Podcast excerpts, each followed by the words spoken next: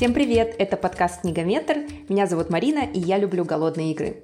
А меня зовут Жанна а я люблю «Сумерки».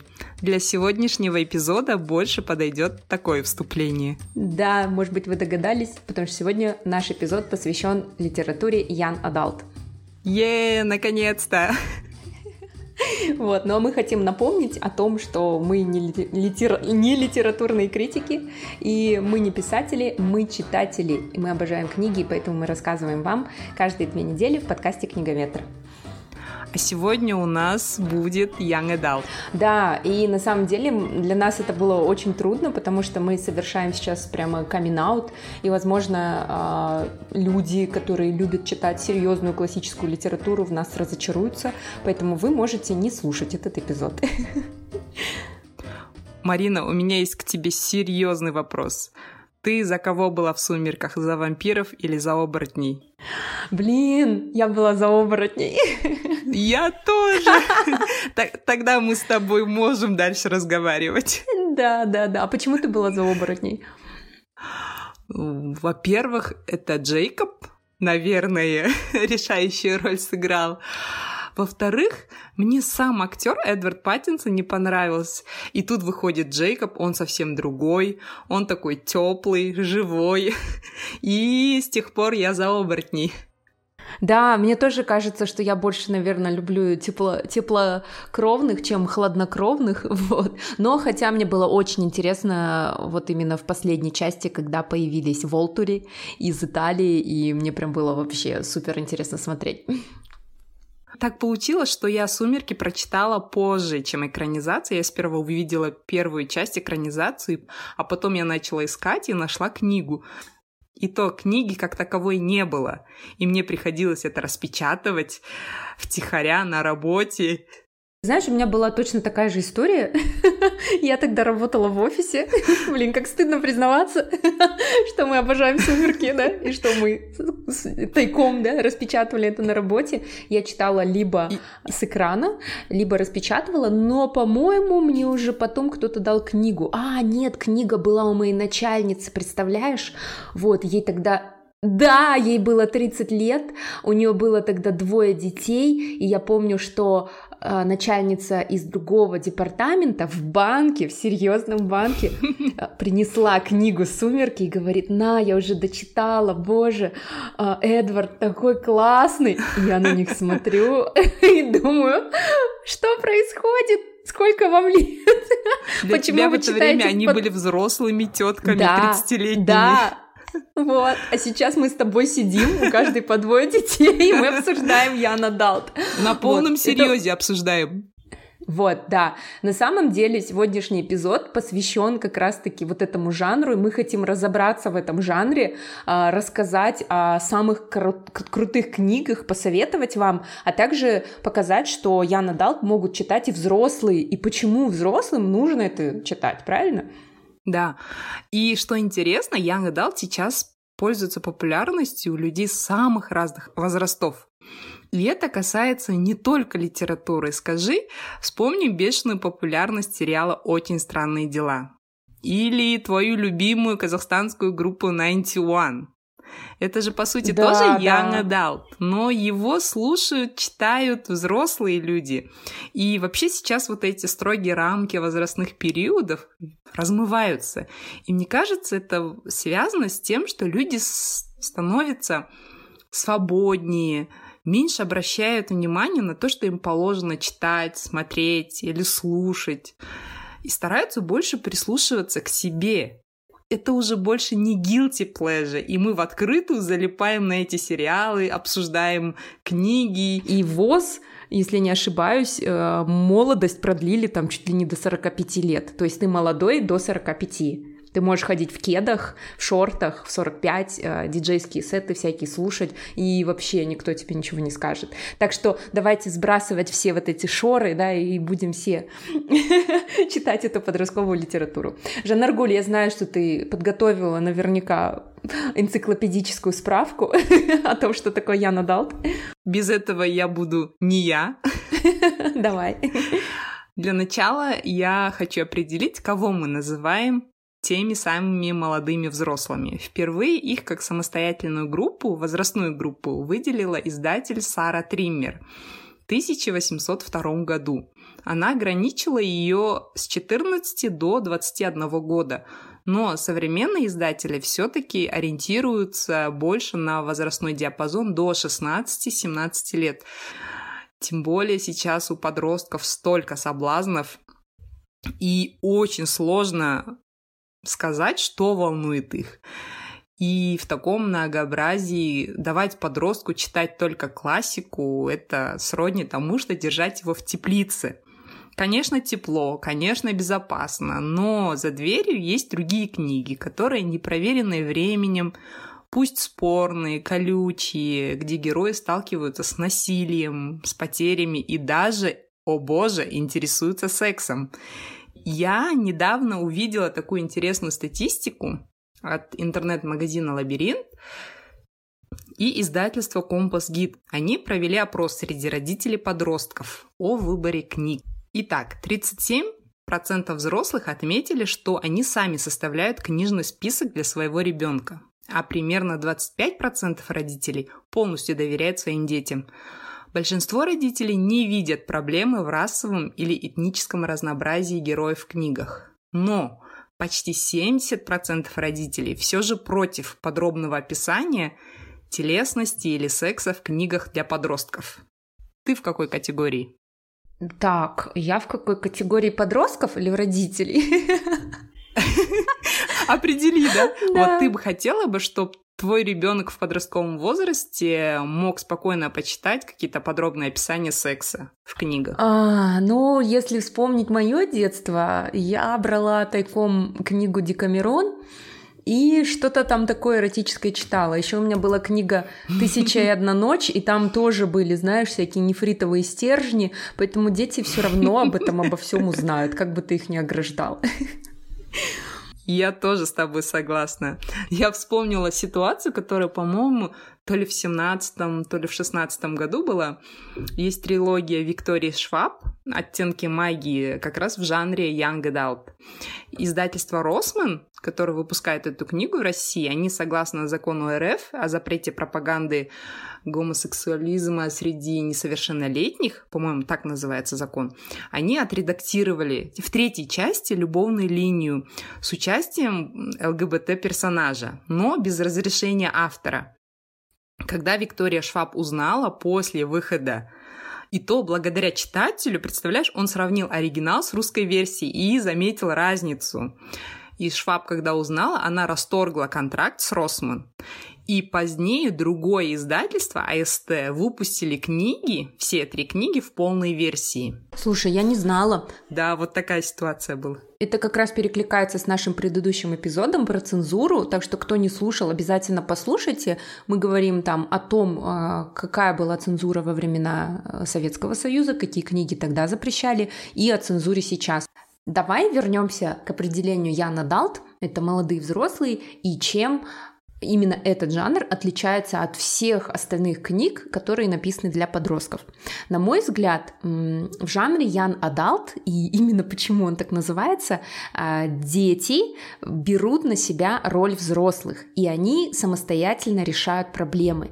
То есть чаще всего взрослым а, дана какая-то второстепенная роль, это либо родители, которые, которые умирают, и детям приходится самостоятельно брать на себя ответственность и выживать, либо родители сами находятся в заложниках в какой-то такой ситуации, когда не могут повлиять, ну а другие взрослые — это какие-то демоны, это диктаторы, которым дети противостоят. Я поясню на примере «Голодных игр». Вот, а, на мой взгляд, бум подростковых а, антиутопий ну не на мой взгляд, а вообще так написано везде в интернете, это начало 2010-х годов. Причем сама книга «Голодные игры» вышла на английском в 2008 году, а ее экранизация в 2012. И а, именно благодаря экранизации произошел бум на книги про антиутопию, про будущее и подростковый бунт.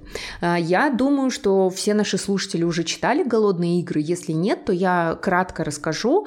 Сьюзен Коллинз, автор «Голодных игр», а, вдохновлялась греческими мифами о Тесее и Минотавре. согласно которому за прошлые провинности афиняне периодически посылали на Крит семь юношей и семь девушек, которых бросали в лабиринт, обрекая на съедение чудовищу. А также Сьюзен Коллинз а, как-то переключала каналы на телевизоре, и а, на одном шло реалити-шоу, а после того, как она переключила, был репортаж о вторжении в Ирак. И вот каким-то образом эти картинки соединились в ее голове, и родилась идея будущей книги. То есть она соединила реалити-шоу, вот эти вот новые технологии с прямой трансляцией, когда а, люди наблюдают за тем, что происходит на экранах, и это реалити-шоу, которое а, происходит на самом деле. И плюс еще жестокость и борьба за выживание. Итак, по сюжету а, вообще там, конечно, выстроен огромный мир, и именно поэтому это моя любимая книга, потому что больше всего я люблю в антиутопиях миры.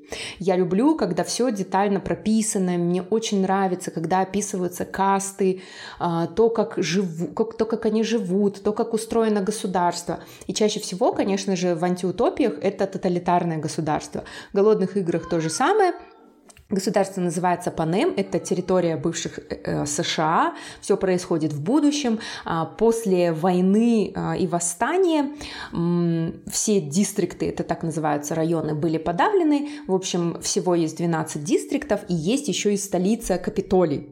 Вот. И эта столица мне, конечно, очень напоминает Астану, потому что там все самое лучшее, там все деньги, да, и там все хорошо живут, и, в общем, все дистрикты работают только для того, чтобы э, этот Капитолий Капитолий процветал. Вот, с каждого дистрикта выбирается по одному юноше и девушке, которые отправляются на голодные игры. И там они должны просто-напросто выжить, убить остальных и стать победителями.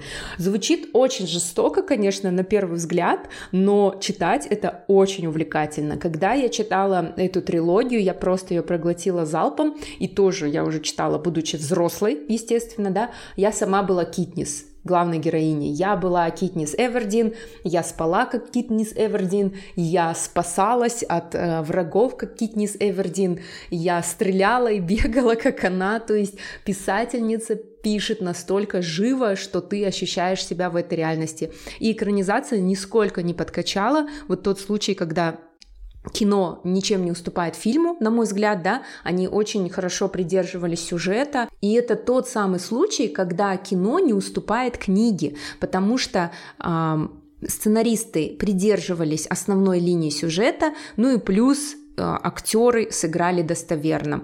Ну и Дженнифер Лоуренс, э, это был, мне кажется, замечательный выбор, хотя она немного старше героини, но она очень круто сыграла. Вот. А вообще «Голодные игры» перекликаются с «Королевской битвой», если кто помнит, это такой японский роман, а, автора Кюсюна Таками. Он впервые опубликовал его в 1999 году, потом сняли фильм э, с Такеши Китано в главной роли, а также нарисовали несколько томов манги. Вот. И я посмотрела только трейлер этого фильма, и все смотрится довольно жутко, по сюжету также дети ссылаются на какой-то остров и должны выжить, и для того, чтобы не было пацифизма, каждые сутки должен умирать один человек. Если кого-то не убьют, то тогда а, убивают всех, то есть все умрут, поэтому многие кончают жизнь самоубийством. Ну, то есть они отказываются убивать других. Голодные игры — это не просто, э, ну, как бы подростковая какая-то игра на выживание. Там поднимаются очень очень серьезные проблемы, такие как борьба с тоталитаризмом, объединение, революция и то, как именно молодая девушка Китнис, она стала символом революции, она стала той самой сойкой-пересмешницей, и э, вот этот жест, он символизирует э, то, что люди не хотят больше мириться э, вот, с тоталитарным строем, и они хотят жить лучше. Я действительно против навешивания вот этих ярлыков, что как, какая-то литература плохая или какие-то книги низкосортные, потому что чтение — это же занятие, где невозможно облажаться, правильно? И нельзя обесценивать выбор книг, ну, тех же подростков. С выходом вот тех же самых «Сумерек», «Голодных игр», подростковая литература перестала быть малозначительным, да, нишевым явлением — ну, все говорят, что это началось с Гарри Поттера, но я все равно склоняюсь, что именно «Сумерки» и «Голодные игры» закрепили вот этот эффект, что подростковые книги прекрасно вписываются в рамки взрослых книг. Кстати, это «Сумерки» или «Голодные игры» были фанфиком на что-то? Ты не помнишь? Я помню историю «Сумерек», что вот писательница Стефани Майер увидела сон, что смертная девушка разговаривает с бессмертным вампиром, стоя на цветущем лугу. И Майер, проснувшись, решила записать этот сон. Но в итоге она написала не только одну книгу, да, а четыре книги. Даже говорят, что какое-то время Стефани Майер была на первых позициях самых богатых авторов мира. Вообще жанр антиутопии или постапокалипсиса очень востребован в самом Young Adult. Я недавно прочитала трилогию английского писателя Патрика Несса «Поступ Хауса». Эта книга об истории последнего мальчика в поселении людей, которые остались после войны с инопланетянами. И в день его совершеннолетия ему предстоит отправиться в путешествие. Естественно, там встретится и девушка, и у них будет первая любовь. Они встретят множество препятствий на своем пути. Так я могу смело порекомендовать эту книгу. Трилогия очень хорошо написана, и она сейчас на стадии экранизации. А в главных ролях занят Том Холланд, которого мы знаем из роли Человека-паука. Кстати, я хотела добавить, совсем забыла о том, что в этом году вышел приквел трилогии «Голодные игры» под названием «Баллада о певчих птицах и змеях». А, этот роман уже вышел в США, я думаю, наверное, учитывая пандемию и все остальное, наверное, к нам дойдет, наверное, только через год на русском. И э, кинокомпания Lionsgate, которая сняла все четыре, да, если не ошибаюсь, фильма э, из «Голодной игры», они уже хотят экранизировать вот этот приквел. По сюжету э, все действие будет разворачиваться за много-много лет до событий голодных игр, и это будет история о молодом Сноу. Не о Джонни Сноу, как многие, наверное, подумали, а о президенте Панема Сноу, э, которому противостоит главная героиня Китнис. И причем э, сам Сноу, оказывается, был, участвовал в голодных играх. Вот. И это будет история о нем. Мне интересно, например, очень посмотреть. А если вам нравятся голодные игры, то я могу посоветовать еще две книги. Это «Бегущий по лабиринту» и трилогию «Дивергент» Вероники Рот. «Бегущий по лабиринту» я не читала, смотрела фильм. И я посмотрела его через много лет а, после того, как он вышел, и мне он уже показался немножко устаревшим. Ну вот почему-то было такое ощущение. Там тоже по сюжету группа подростков оказывается в замкнутом пространстве, то есть есть а, какое, какое-то поселение, которое окружено огромным забором, и есть какой-то лабиринт, который открывается в определенное время суток и закрывается тоже. И эти мальчики, там преимущественно только мальчики, они пытаются найти выход. Конечно же, так как это община мальчиков, между ними возникают какие-то трения. Если мы вспомним повелителя мух, да, то это всегда так. И, в принципе, ты этого ожидаешь. Ты не ждешь, что они будут все дружно там жить. Неизбежно будут лидеры и будут конфликты. И мне кажется, вот этим интересны вот такие книги, когда люди оказываются в замкнутом пространстве. Вот. А что касается «Дивергента», то мне очень понравилась экранизация, благодаря, конечно же, опять актерскому составу. А, актриса как ее зовут, которая играла в «Виноваты звезды», в общем, Ширли. Я не буду называть ее имя, потому что все вы ее знаете, конечно же, только мы забыли имя. Вот. И что мне нравится в «Дивергенте» и почему я считаю это тоже феноменом современной литературы. Во-первых, девушка э, героиня — это девушка. То есть а, Главные героини теперь не только мальчики, не только они могут спасать мир, это также и девочки, а, которые берут на себя ответственность, и у них, конечно же, есть и романтическая линия, и им всегда нужно выбирать как минимум из двух претендентов. И мне это тоже нравится, что девушка сама делает выбор, да, вот, а не она в зависимом положении находится. И плюс она еще и сильная героиня, которой есть какие-то сверхспособности. Ну и также, если убрать всю вот эту фантастику, фантастику, все эти придуманные миры, то мы видим, что это э, можно применить даже к обычной школе. То, когда ты, к примеру, особенная, или ты считаешь себя особенной, когда у тебя есть комплексы, и ты не вписываешься в коллектив, Вот что тебе делать, как тебе обрести уверенность? Вот, вот такие проблемы, на мой взгляд, поднимает Яна Далт. Помимо всех вот этих вот, всех этих битв на выживание. Вот мы говорим про битвы на выживание. Марина, есть в себе что-то теплое, женское, человеческое? Расскажи нам романтику, дай нам романтику. Хорошо. Хорошо, да, конечно, во мне есть все человеческое, несмотря на то, что я люблю Яна Далт, триллеры, детективы и сериалы на Netflix про наркокартели, я всегда об этом говорю. Вот, хочу вам порекомендовать две романтические книги из жанр, в жанре Яна Далт.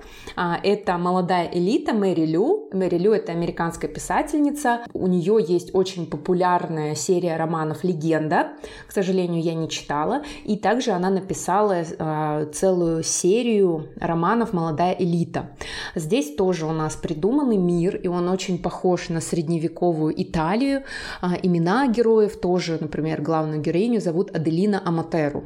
Это а, девочка-подросток, которая а, убегает из дома, вот, в и у нее есть увечье, то есть здесь у нее получается физическое увечье, а, в этом мире придуманном бушевала кровавая лихорадка, в результате чего а, мама Аделины умерла, но Аделина лишилась одного глаза, и у нее стали серебряными волосы.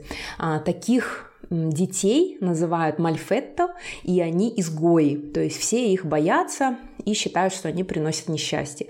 В итоге Аделина, эм, да, Аделина находит таких же детей, подростков а, со сверхспособностями, присоединяется к ним, их называют молодая элита, и, в общем, они там начинают а, со своими сверхспособностями достигать каких-то целей.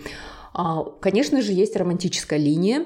Конечно же, а, Аделин, у Аделины есть избранник, и у них непростые отношения. Это лидер молодой элиты, он красивый, умный, смелый, все как есть, все как представляют девочки в подростковых романах.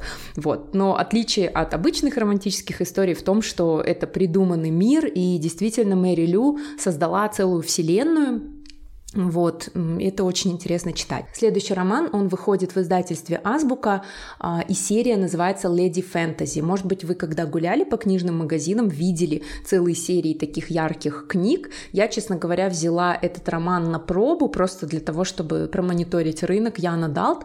А, называется «Отбор Киры Касс». Это тоже серия. И, кстати, вот все эти романы, наверное, ты заметила, они все выходят сериями, да? То есть это там трилогия как минимум. Вот, по сюжету а, тоже придуманный мир, и тут а, принц этого королевства объявляет конкурс, он ищет жену. И все девушки королевства могут подать заявки, потом они попадают во дворец, и начинается борьба. Вот честно, я эту книгу до конца не дочитала, ну потому что мне кажется, она больше понравится э, молодым девочкам, да, потому что там есть опять романтическая линия, главная героиня Америка, у нее есть парень, он беднее нее, ниже ее по статусу, и при этом есть еще вот этот принц, и в общем она разрывается и не знает, что ей делать. Меня подкупила рецензия, которая напечатана на обложке от New York Times, смесь реальной истории о телешоу и сказочной антиутопии. Великолепно, очаровательно и захватывающе. И вот еще от Буклист. Прекрасно написанный роман, менее жесткий, чем «Голодные игры», но с не менее захватывающим сюжетом. Вот это, мне кажется, вранье, причем наглое, потому что от «Голодных игр» и от жестокости там вообще ничего нет. То есть это такая романтическая история, и просто она помещена в какой-то э, придуманный мир. Но э, плюс этого романа, что мне очень понравилось, это то, как тут изображают касты. То есть я же говорила, я очень люблю вот эти придуманные миры, и там вот прям говорится, что Первая каста – это короли, вторая – это там богачи всякие, третья – это если не ошибаюсь, люди ученые, ну то есть те, кто занимаются интеллектуальным трудом, а вот шестерки, семерки это уже разнорабочие. Получается, что сама главная героиня Америка, она, если не ошибаюсь, третья, каста тройка, а ее возлюбленный он шестерка. То есть они не могут быть вместе. Я хочу рассказать э, о книгах, которые именно в нашей реальности, может быть, это больше относится к социальным книгам, но это в любом случае внутри жанра Young Adult. Там больше уделяется теме эмоционального состояния подростков, самоидентификации. Э, хотя я вначале говорила, что давать классику подросткам не совсем честно, я хочу рассказать о книге, которая впервые опубликована в 1967 году, и она стала первой книгой, направленной именно на подростков и поднимающей запретные темы этого возраста. Автор Сьюзен Хинтон начала писать ее в 15 лет и закончила в 18 лет. Книга «Изгои» там э, повествуется о проблемах, присущих именно представителям подростковых банд, жителям бедных кварталов и детям из неполных семей. Знаешь, отчетливо чувствуется тот самый teen spirit, о котором везде говорят, поют. И Американская ассоциация библиотекарей включила роман Хинтон в список запрещенных книг. В некоторых штатах он, оказывается, до сих пор под запретом, но во многих других он включен в школьную программу. Недавно книга вышла в переводе Анастасии Завозовой, и обязательно прочитайте предисловие к ней. Она написала очень трогательное предисловие, именно а, о восприятии подростками этой книги и о восприятии взрослых этой книги. Я читала его во взрослом возрасте, но все равно меня прошиб тот самый Teen Spirit. Настолько это было м, реалистично, что я не могла удержаться от того, чтобы включить эту книгу к нам в список. А следующая книга, вот там, если мальчики, здесь будут девочки. Это мой любимый цикл из э, Скандинавии, Ани Котор. Автор тетралогии называется «Остров в море». Книга о жизни двух еврейских сестер-беженок, прибывших из Австрии в Швецию в годы Второй мировой войны. Им приходится там разделиться, жить в разных приемных семьях. Дальше история продолжается. Следующая книга называется «Пруд белых лилий», дальше «Глубина моря» и завершается книга «Открытое море». Это такая большая история взросления девочек, а, написанная именно от лица девочки-подростка, старшей сестры, которая оказывается в совершенно ином мире, и она рассказывает о трудной адаптации именно в школе, как она преодолевает одиночество и как она осталась без родителей именно в таком сложном возрасте о травле в школе и, конечно, о первой любви. Иногда я прям искренне сожалею, что в моем подростковом возрасте эти книги были недоступны, потому что я зачитывалась Жюлем Верном, и почти во всех его книгах главный герой был мужского пола. Я помню, моя любимая книга была «15-летний капитан», я долго представляла себя в роли этого капитана. Конечно, это мне плохо удавалось, но я именно тогда, моя душа жаждала тех же приключений. И, увы, не было таких книг, где главный герой была бы девочкой. Да, я с тобой согласна. Я зачитывалась книгой «Пираты с острова Миларин». Это а, у меня есть сборник скандинавских авторов.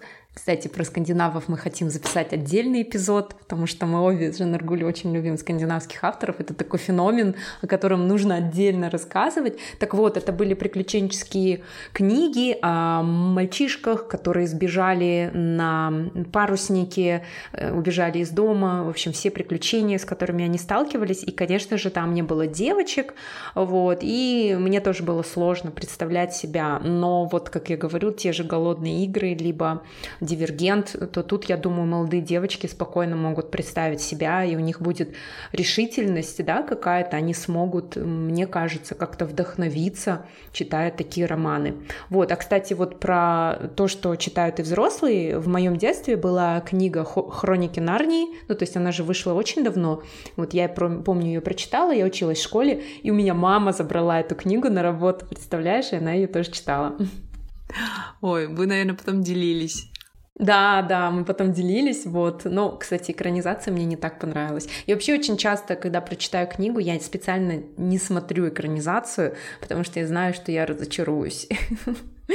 С «Властелином колец» у меня была вот такая ситуация. Я сперва посмотрела экранизацию первую часть.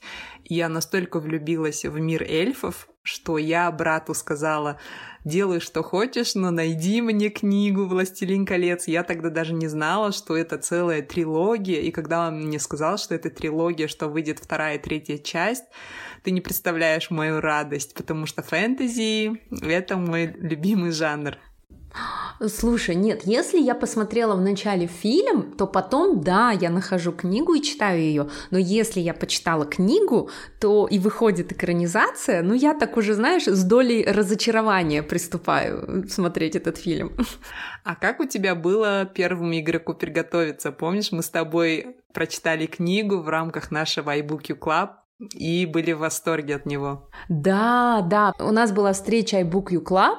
Мы пригласили Даниара Сугралинова, это писатель, автор э, нашумевшей книги, тоже трилогии, если не ошибаюсь, Level Up это литер ПГ жанр, вот, и там прозвучало вот это название первому игроку приготовиться, мне так понравилось это название, я начала читать, и я была в полнейшем, в дичайшем восторге, просто, вот понимаешь, когда я читаю такие книги, а потом я читаю что-то такое блеклое, что меня не захватывает, мне прям плакать охота. Я же тебе жаловалась, что у меня на карантине был такой нечитун, мне ничего не нравилось. Я так хотела какую-нибудь захватывающую книгу, поэтому первому игроку приготовиться, если вы не читали, я прям вообще рекомендую. Ну, возможно, это на любителя, но это книга, от которой невозможно оторваться. Это научно-фантастический роман. А, жанр Википедия определяет как киберпанк. Я вообще не сильно разбираюсь, но, наверное, есть такой жанр. Вот, наверное, это для меня было вообще первое произведение в таком стиле, когда а, реальные помыслы человека, главного героя, как-то вот происходит в виртуальной реальности, не в нашей реальности. И это было настолько круто описано. То есть по сюжету все это происходит в будущем, в 2045 году. А, естественно, там а, после апокалипсиса что-то случилось, все живут плохо, какие-то эм, как, живут в каких-то трейлерах, все грязно, какие-то остатки цивилизации, вот. Но при этом есть виртуальная реальность, куда уходят все люди. И это вот настолько похожи на наш нынешний мир, когда мы открываем Инстаграм, и мы погружаемся в эту виртуальную реальность, да, мы немножко другие, мы можем быть кем угодно в Инстаграме. И то же самое в этом романе. У тебя есть собственный аватар, ты можешь его нарисовать таким, каким ты вот вообще хочешь. То есть, если ты, к примеру, рыжий, белый, да, то ты можешь стать э, стройной, чернокожей, двухметровой девушкой, и никто тебя не спалит. Так, в принципе, немножко заходя вперед, по-моему, так и было с одним из персонажей это, этой книги. Вот. И поэтому люди обретают уверенность, они живут в этом виртуальном мире, и главный герой Парсифаль, парень, который лишился родителей, вот опять, кстати, да, мальчик без родителей, то есть нет никого взрослого, кто бы ему помог, вот, а, он сам решает свои проблемы. И он э, поклонник игры Оазис. Это такая онлайн-игра, которую создали там какие-то э, гики, гении, Джеймс Холлидей и Огден Морроу. Так вот, этот Холлидей перед смертью оставляет завещание и несколько пасхалок. То есть, если вы все это пройдете, то вы получаете деньги и получаете, если не ошибаюсь, ключ от вот этой вот игры. И Парсифаль сам для себя неожиданно разгадывает все эти пасхалки, потому что он обожает культуру 80-х, а там все построено на этой культуре, на музыке, на, ну, как бы на каких-то таких эм, вещах, да, присущих только в 80-х, причем это вообще прошлое, да, в 2045 году 80-е, когда были, это вообще для них прошлое. Вот, и это очень увлекательно смотреть, читать, точнее, очень увлекательно читать. Я говорю, я, я по-моему, за ночь э, осилила эту книгу. Но потом я посмотрела экранизацию, я ее так ждала, ведь ее снял Стивен Спилберг, и, в общем, я была разочарована, потому что все вообще показали не так, и аватары не те, и как-то вот все равно в своих фантазиях, да, в своей, в своей голове ты это представляешь настолько круто, а фильм, не знаю, как-то ограничивает, и причем они еще, по-моему, как-то поменяли сюжет, если я уже не помню. Ну, в общем, я разочаровалась посмотрев этот фильм. Так, кстати, первого, первому игроку приготовиться будет продолжение. То есть а, автор Эрнест Клайн э, работает над сиквелом, но долго работает. потому что пер... книга опубликована в 2011 году, уже прошло 9 лет. И как бы будущее наступает, уже все, что написала, но, по-моему, наступило. И э, не нужно запрещать ребенку зачитываться фантастикой, научной фантастикой, говорить, что это же все выдумано. А я хочу э, порекомендовать тоже из жанра научная фантастика книга «Игра Эндера» Орсона Скотта Карда. Она экранизирована в одноименный фильм. Многие знают этот фильм, но вряд ли знают книгу. Вообще это цикл книг, но я прочитал только первую, поэтому ограничусь ей. Действие происходит в 2135 году. Человечество уже пережило два вторжения инопланетной расы, жукеров, и готовится к следующему вторжению. И для поиска талантов, которые будут э, во главе армии людей, на Земле создается военная школа, и где и как раз учится парень Эндер, и по стечению обстоятельства именно он становится последней надеждой Земли. Книга очень хорошо написана, там есть те же самые деления а, детей на группы, вот это соперничество между собой, и как складывается команда во главе с Эндером, и какие они стратегии придумают для войны против жукеров. Это тоже перекликается с теми видеоиграми, которые играют дети. Но в отличие от видеоигр, книга поможет развить им собственную фантазию. Они могут, не ограничиваясь рамками видеоигр, придумать свой собственный мир, собственных героев Этому очень помогают книги. Я тоже хочу посоветовать еще пару книг. Первое это «Чернильное сердце» Корнелии Функи. Ты же читала эту книгу? Фильм смотрела, да, и я прочитала всю трилогию и она мне тоже очень понравилась. В первую очередь, наверное, из-за того, что главная героиня, опять же, девочка. Да, у нас тут, короче, феминистический подкаст, как вы поняли. Мы постоянно обращаем на это Опять внимание. нас будут обвинять. Да, нас уже обвиняли в том, что мы советуем женские книги, и люди некоторые считают, что если главная героиня женщина или девочка, то это для девочек, а если герой, герой мальчик или парень или мужчина, то это для всех.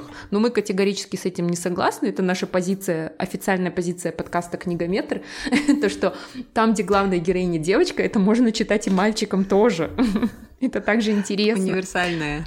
Вот. Итак, а, я прочитала только первую книгу из этой трилогии под названием «Чернильное сердце», а, и она меня тоже захватила. Это увлекательная книга, которую тоже можно вообще прочесть за ночь. А, по сюжету у девочки есть папа, удивительная способность, когда он читает вслух, то герои книг оживают. И таким образом он читает а, книгу, и несколько героев перекочевывают в реальный мир. Но при этом мама а, этой девочки, Мэгги и жена Мортимера, она попадает на страницы книги. Ну, то есть, как понятно а, из сюжета, им нужно вызволить маму, ну а книжные персонажи хотят вернуться а, к себе в книгу. А, я вот не помню всех деталей сюжета, но я помню, что это было очень увлекательно. И фильм, он тоже семимильными шагами там несется, там все так быстро меняется. Такой приключенческий фильм, который можно посмотреть э, на семейном просмотре. И еще одна книга «Город Эмбер», э, автор э, Джин Дюпро, американская писательница. Это тоже э, серия книг, и она о том, как подростки, мальчик и девочка, главные герои, выбирались из подземелья. В общем, по сюжету Эмбер — это город, который находится под землей то есть случилась какая-то катастрофа да, на Земле, как обычно, и э, построили подземный город, и там все рассчитано 200 лет. То есть люди там живут, работают, рожают детей, и есть специальная капсула, инструкция, что делать после того, как пройдут эти 200 лет. Ее потеряли, и в итоге э, генератор, который э, обеспечивал электричеством весь этот город, он начинает ломаться, и никому нет до этого дела, и, в общем, эта девочка Лина вместе со своим другом а, начинает план по спасению. Вот, это тоже увлекательно, потому что здесь придуманный мир, и тебе интересно узнать, как же люди живут под землей, вот, как же им там без витамина D вообще живется, не знаю, вот, без загара, без рек, озер. Вот мы, наверное, все в изоляции поняли, да, каково это, когда ты не можешь выйти вообще из дома, поэтому вот такие вот романы, они нас приближают как-то к реальности, вот. А первая часть очень интересная, а последующие части уже не такие интересные мне показалось, потому что, ну, не буду, ладно, спойлерить, что случилось дальше. В общем, то, как они ищут выход из этого города, э, это самая интересная часть, на мой взгляд. Это цикл мой любимый в жанре фэнтези «Темные начала» Филиппа Пулмана. А первая книга вообще цикла признана в Британии лучшей книгой для юношества за последние 70 лет. Сам автор Филипп Пулман называет свою книгу «Детская книга для взрослых сердец». Это так приятно, потому что, будучи взрослой, я прям влюблена в его миры, что очень важно, когда автор, прописывая придуманный мир или миры, э, очень тщательно продумывает все детали, Главная героиня, девочка Лира, живет во вселенной с миллионами параллельных миров, и где магия может соседствовать с технологией, с наукой. И там будет мальчик с волшебным ножом, который может прорезывать между мирами окна. И когда начинают пропадать дети в этой вселенной, могучая религиозная организация, магистериум, начинает проводить над ними эксперименты, девочка Лира оказывается в этой гуще событий. Как правило, она должна спасти этих детей, раскрыть тайну, и, естественно, ее прошлое будет тоже в этом замешано. Мне дико понравились вот эти разнообразные миры, куда попадают герои на своем пути. И главная идея книги — это деймоны, говорящие животные, в котором заключена душа людей. Ну, кроме э, этих циклов, есть, конечно, масса волшебных книг, но я хочу рассказать об одной книге, которую мой сын прочитал недавно, первую книгу. Эта серия, она состоит из четырех книг. А, серия называется «Эрагон», а, автор Кристофер Паулини. Это книги про приключения подростка с его драконом, Сапфирой.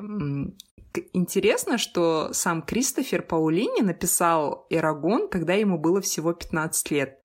И с момента написания и до издания книги прошло 4 года, потому что он сперва самиздат выпустил, и этот самиздатовский вариант попал к издателю Альфреду Кнопфу. И когда он прочитал, он не знал, что автор так молод, и принял решение выпустить книгу, практически не внося редакторской правки. Настолько книга ему понравилась.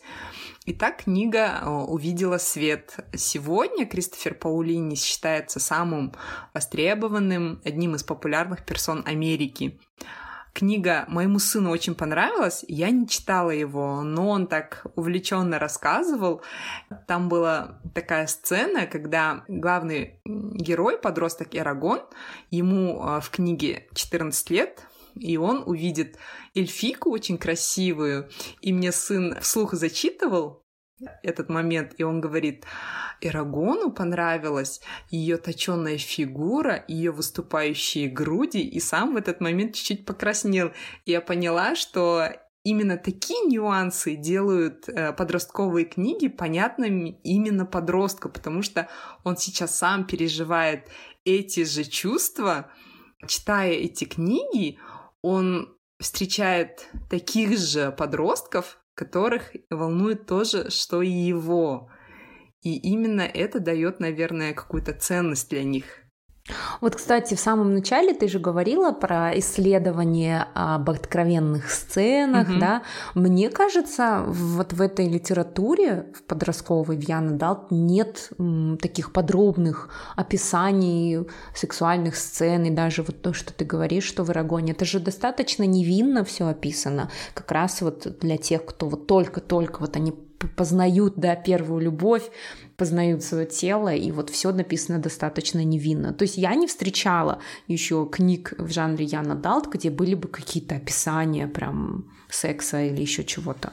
Книга «Хорошо быть тихоней» автора Стивена Чбоски, она считается young adult, но когда я прочитала, там очень много таких описаний откровенных именно подростковой жизни в Америке. Книга — это письма подростка, который пережил смерть любимой тети, а перед переходом в старшую школу его лучший друг совершает самоубийство. И он пытается это все пережить, и у него в старшей школе появляются друзья, а, один из которых будет геем. И он а, описывает и своих друзей, и свои эмоции. Книга стала популярной, кстати, когда вышла экранизация. И раз уж сегодня мы говорим о литературе для подростков, мы, конечно же, не могли не спросить мнение самих подростков. Мы задали им вопрос, какую книгу вы бы выбрали на лето. Отвечает Дарья Белова, ей 13 лет, и она ведет книжный блог в Инстаграме «Собака Дар», нижнее подчеркивание, Бел 7. Если бы мне можно было бы выбрать только одну книгу на лето, скорее всего, я выбрала бы книгу Джона Грина «В поисках Аляски».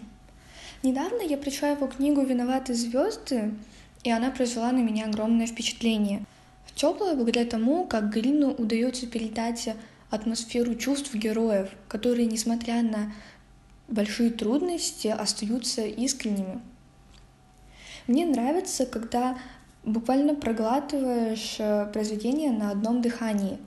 Для меня произведения Грина именно такие. Когда я читала его книгу «Виноваты звезды», я не заметила, как э, прошло время. Чего-то подобного я жду и от «В поисках Аляски». Какого-то микса из переживаний, искренности и легкости. И, конечно, впечатления, которые остаются после только что прочитанной книги, когда жалко расставаться с героями и когда есть над чем подумать. А это Яросыл, регулярный участник книжного клуба iBook You Club. Ему мы тоже задали вопрос, какую книгу ты бы выбрал на лето? Всем привет, меня зовут Яросыл. Мне 14 лет, и я закончил 8 класс. Этим летом я бы прочитал книгу Стивена Хокинга «Краткая история времени» потому что я не люблю романы и детективы. Мне по душе нон-фикшн книги. Я раньше читал энциклопедии, потом забросил. Вот снова начал читать, так как ко мне вернулась любовь к космосу. Эта книга рассказывает о появлении Вселенной и о черных дырах, которые затягивают в себя все на свете и меня тоже. Я бы хотел подлететь поближе к черным дырам и надеюсь, что эта книга приблизит меня к ней.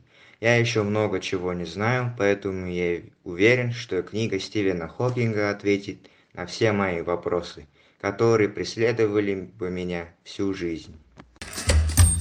Я, кстати, вспомнила еще какую одну книгу, которую хотела включить в нашу подборку. Это «Виноваты звезды» Джона Грина. Как раз-таки вот ты рассказывала о том, что в жанре Яна Далты поднимаются социальные темы.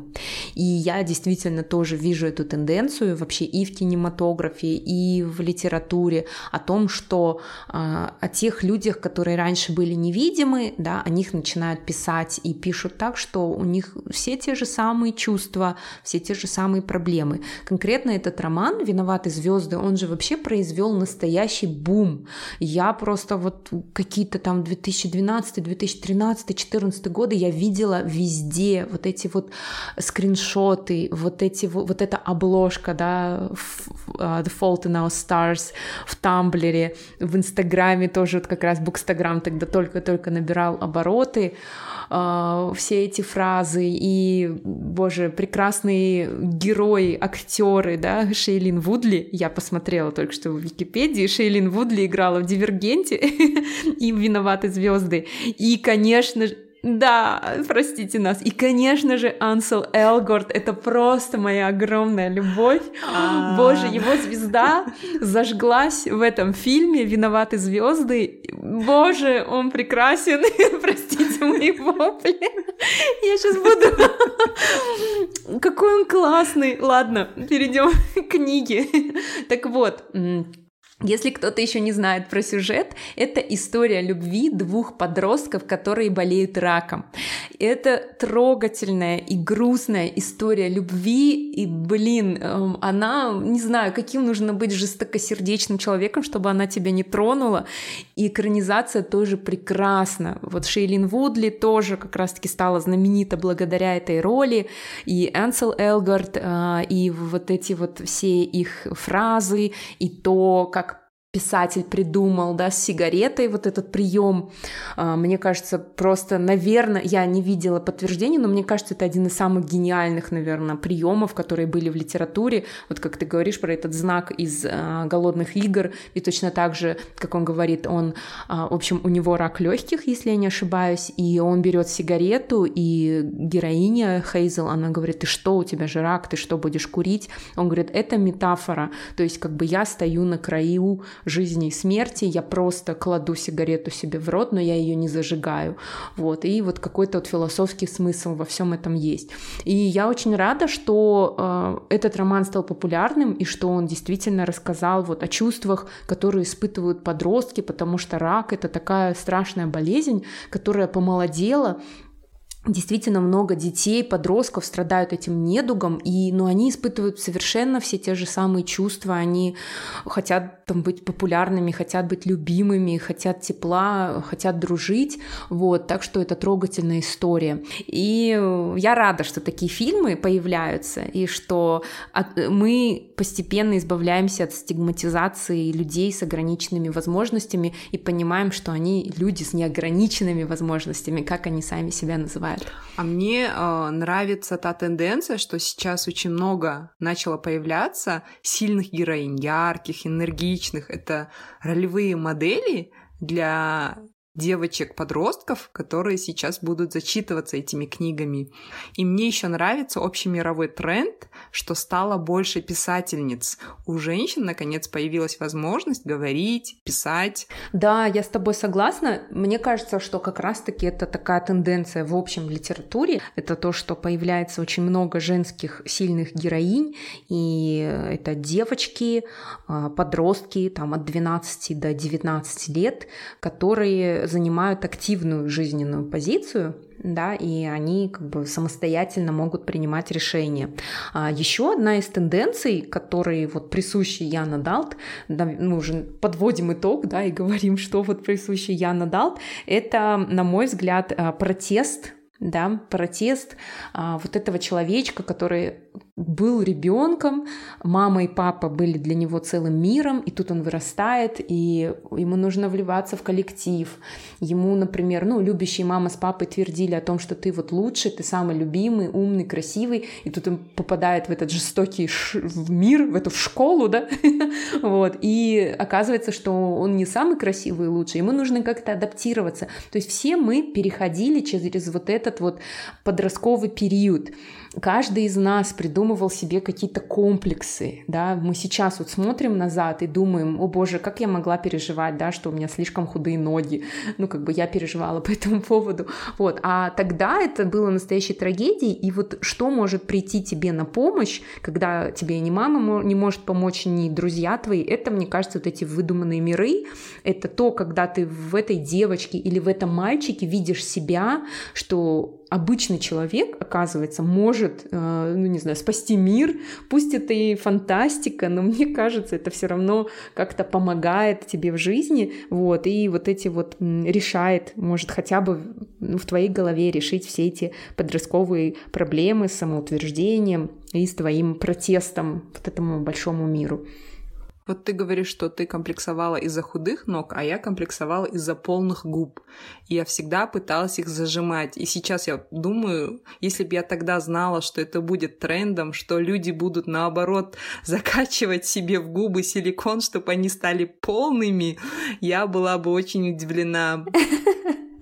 Да, да, вот. И мне кажется, вот как раз-таки, когда поднимается вопрос внешности вот этих героинь, да, в антиутопиях в Яна Далт, то мы, наверное, как-то можем себя соотнести. Я тоже, кстати, если бы никто не сказал, что худые ноги станут трендом, и вот эти вот особенно худые такие ноги, которые специально косолапили, помнишь, была такая тенденция, я такая, боже, да я же всегда была в тренде. Вот, я тоже была в тренде, оказывается, в подростковом возрасте. Да, действительно, тот жизненный опыт, с которым делятся с нами книги, редко можно получить в обычной жизни. Например, читая, мы опускаемся на дно океана, путешествуем во времени, спасаем человечество, выражаем свой протест против государства. А в обычной жизни, может быть, этого мы никогда не получим. И думаю, это особенно важно для подростка, который может вместе с героями прожить опасные из приключений.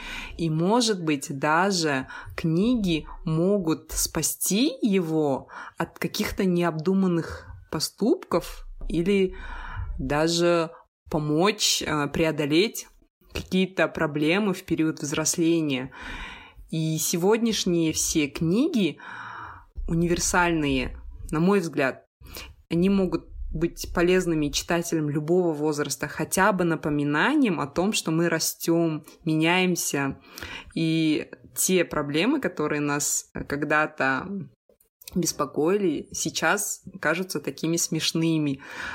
Если даже взрослые будут читать, они будут знать, что волнует этих подростков, а подростки которые стоят вот на стыке взрослой жизни и детства, как и герои да, этих книг, они будут знать, как себя вести, а, столкнувшись с такими же проблемами, и как решать какие-то вопросы, я согласна. И еще одна вещь, которая объединяет все эти книги, это то, что они всегда заканчиваются хорошо. Все-таки мне кажется, это важно, особенно вот в литературе для молодого поколения, для подростков важно показывать, что выход есть всегда, что всегда э, в жизни будет хэппи-энд. Пусть даже с какими-то потерями, но будет хэппи-энд. И еще что мне нравится, здесь всегда показывается дружба, э, вечные ценности, э, ну, первая любовь, выбор человека.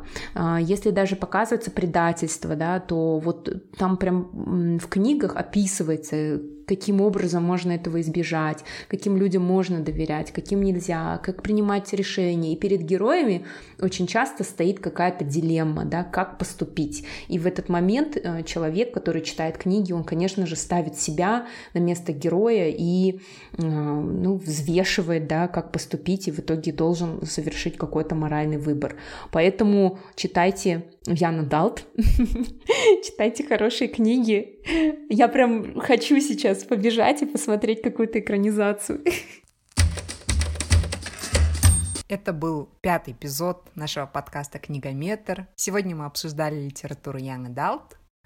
Мы выясняли феномен этого жанра, какие у него особенности, какие сейчас тенденции, и почему эти книги нравятся подросткам, да и взрослым. Да, не забывайте ставить нам оценки в Apple подкастах, э, пишите отзывы, отмечайте нас в Инстаграме, в Телеграме, подписывайтесь на наш Телеграм-канал, он также называется «Книгометр», именно там вы найдете полный список всей литературы, которую мы рекомендуем, отмечайте нас в сторис, мы там Маришери и Жан Арголь, нижнее подчеркивание Биби, мы читаем все отзывы, пересылаем друг другу, смеемся, плачем и всегда всегда очень рады вашему фидбэку и вашей критике. А сегодня, так как мы читали почти одни трилогии, мы начитали стопку книг 132 сантиметра. Читайте хорошие книги, друзья. Всем пока!